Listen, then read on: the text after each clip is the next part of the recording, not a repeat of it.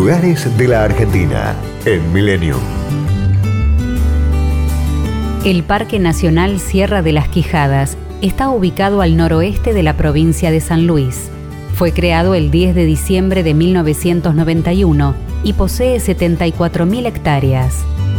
Casi 25 millones de años de historia geológica han dejado su testimonio en el anfiteatro denominado El Potrero de la Aguada, situado en el corazón de la sierra. Allí se han hallado restos fósiles de dinosaurios y reptiles voladores. Los arbustos de la zona son las jarillas y como elementos distintivos, algarrobos y quebrachos blancos.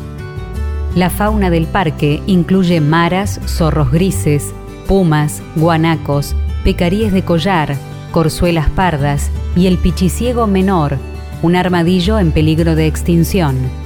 Entre las aves, martinetas, águilas mora, vencejos de collar, cóndores, águila coronada y cardenal amarillo, ambas en peligro de extinción por pérdida de hábitat y trampeo. Las curiosas formas han sido esculpidas por un proceso erosivo a través de millones de años. Presenta senderos para caminar solos o con guías entre enormes cañadones, yacimientos arqueológicos, huellas de dinosaurios y troncos petrificados.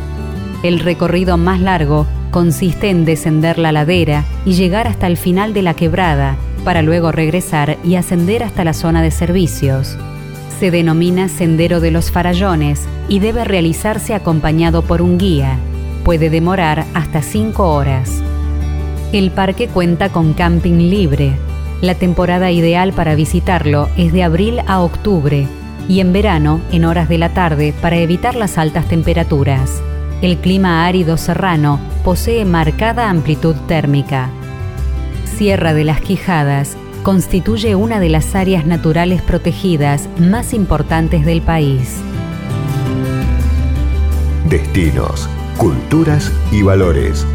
Lugares de la Argentina en Millennium.